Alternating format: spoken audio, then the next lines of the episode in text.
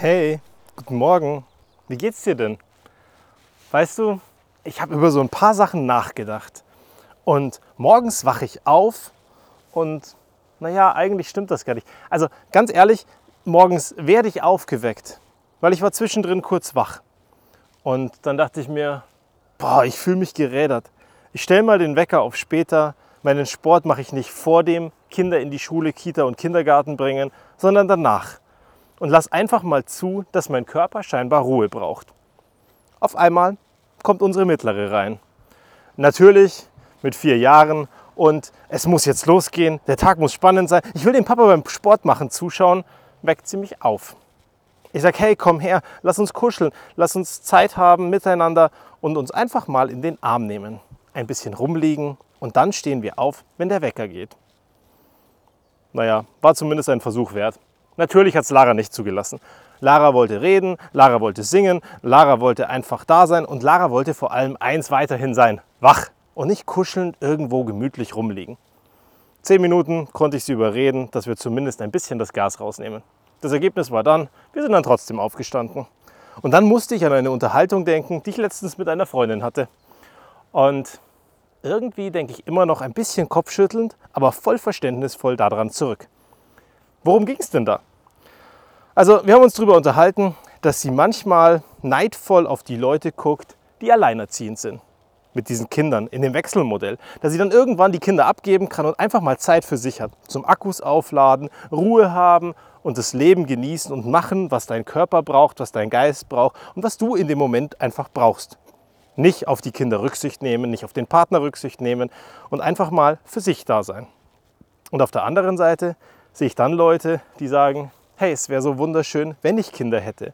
Es wäre so wunderschön, wenn ich einen Partner hätte, wenn ich jemanden finden würde, mit dem ich eine Unterhaltung führen könnte, mit dem ich ein Gespräch fortführe über Jahre hinweg, sei das ein wahnsinnig guter Freund oder eben ein Partner. Und im besten Fall ist mein bester Freund nicht nur mein bester Freund, sondern auch mein Partner.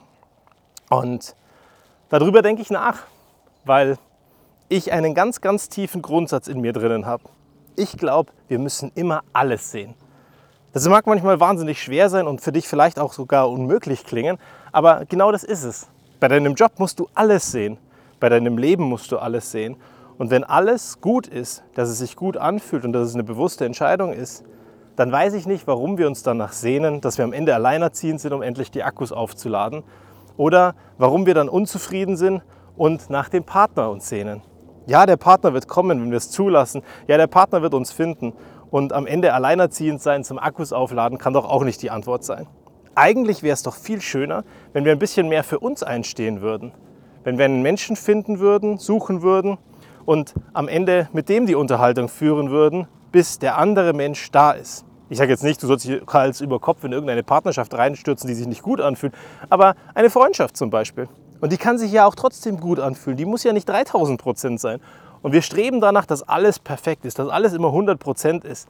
Aber wenn ich in allen Bereichen, die ich in meinem Leben habe, gute 60 oder 80 Prozent habe und dabei Spaß habe, dann ist es gar nicht so schlimm, dass es in meinen Augen 60 Prozent sind. Warum brauchen wir überhaupt eine Wertung dafür, dass es 60 Prozent sind? Und was meine Freundin betrifft, ich würde mir wünschen, dass sie einfach für sich einsteht. Dass sie sagen kann, hey, ich bin platt, ich brauche Zeit. Lass mich morgen einfach mal ausschlafen und ihr Mann nimmt mal die Kinder und bringt sie.